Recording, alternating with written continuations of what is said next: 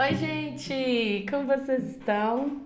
Seja bem-vinda, seja bem-vindo a mais um podcast da Psi. E no podcast de hoje quero falar com você sobre sentimentos difíceis.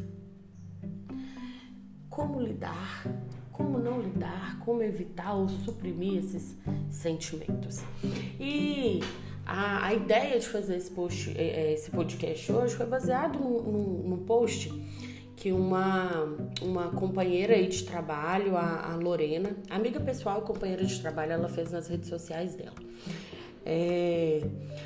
Gente, sentimentos difíceis, dolorosos, eles é, são uma experiência humana universal.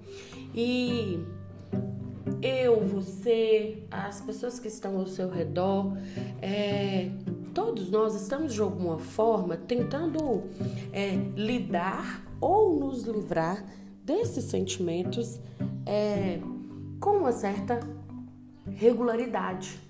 É, só que, infelizmente, os nossos esforços para evitar ou nos livrar desses sentimentos desagradáveis, eles tendem a ser é, um tiro pela culatra, porque afinal de contas, isso vai acabar gerando outro sofrimento. Então, a diferença entre lidar com um sentimento e se livrar dele é, é significativa e muito importante.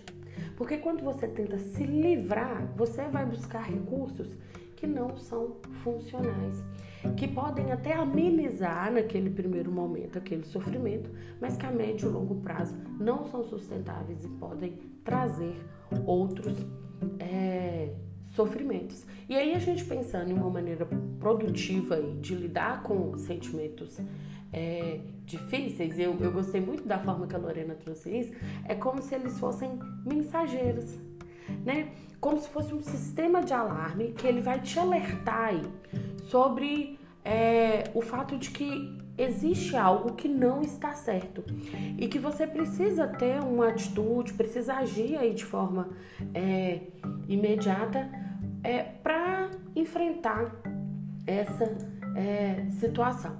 E aí, um, a gente pensando aí em uma forma de ilustrar isso. É, quando você sente culpa é, e vergonha, essa é a emoção, o sentimento, né? Você está se sentindo culpada, está sentindo vergonha. Isso sinaliza qual é a mensagem que esse sentimento traz para você. Que você talvez tenha cometido um erro ou feito algo que não foi legal e aí você se sente é, culpada, envergonhada, constrangida. Então, o gatilho para esse para essa emoção foi cometer um erro. A emoção gerada, culpa e vergonha. Qual que vai ser o valor? Qual que vai ser a ação que, que vai ser gerada a partir desse é, dessa emoção, desse sentimento?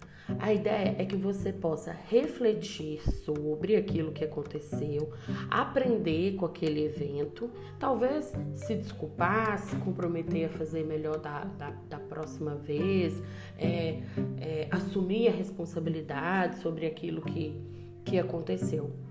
Ótimo! Então, nós temos aí um gatilho, uma emoção e uma ação a partir disso. Essa é uma forma funcional de lidar com as nossas emoções. Um outro exemplo é você se sente é, ansiosa, sente muito medo. E aí, é, qual que, que foi o gatilho para isso? Talvez uma situação de perigo. Gerou em você ansiedade e medo. A ação, a partir do momento que você tem contato com esse sentimento né, de ansiedade e de medo. Se o perigo for real, se aquela situação de perigo ela for real, aí você vai se defender, você vai fugir, você vai é, buscar recursos para lidar com aquela situação real de perigo.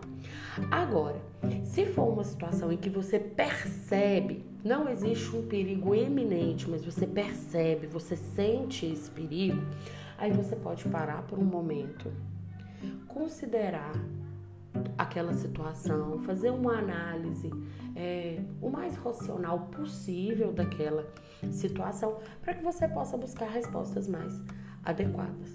Percebe que quando você se distancia dessa, dessa emoção, desse sentimento. Você faz uma análise dele, você consegue é, ter respostas mais funcionais.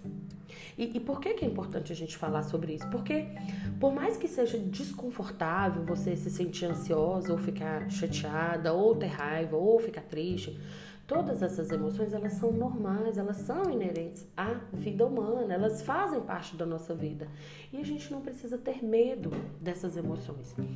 É, ao invés de simplesmente. É, se levar aí por uma enxurrada de emoções e acabar se é, comportando de uma forma potencialmente é, destrutiva, você pode fazer esse exercício aí de se distanciar mentalmente desse sentimento e observá-lo, para que daí você possa conseguir interpretar essa mensagem, essa mensagem que, que, que essa emoção ela traz para você e daí tomar uma atitude mais adequada, mais apropriada, que não vá desencadear outros sofrimentos a partir dali. Tá bom? Então, o nosso podcast de hoje é esse, sobre lidar ou nos livrar das nossas emoções, sempre que você suprime uma emoção. É uma, uma, uma frase que eu não vou lembrar o teórico agora, mas que ele fala assim: o que não vira palavra, vira sintoma. Então, sempre que você suprime uma emoção, que você não entra em contato com ela, que você não fala a respeito dela, possivelmente o seu corpo ele pode sinalizar isso de alguma forma. Quando a gente fala de somatização, quando a gente fala de sintomas físicos da ansiedade, né? Quantas pessoas que chegam a um pronto-socorro com taquicardia, sudorese, com a respiração ofegante, o corpo sinaliza isso. Então, entrar em contato com as nossas emoções, lidar com elas, falar a respeito delas, são ferramentas indispensáveis para que a gente tenha uma qualidade de vida melhor, tá bom? Beijo grande! e até o próximo podcast da Psi.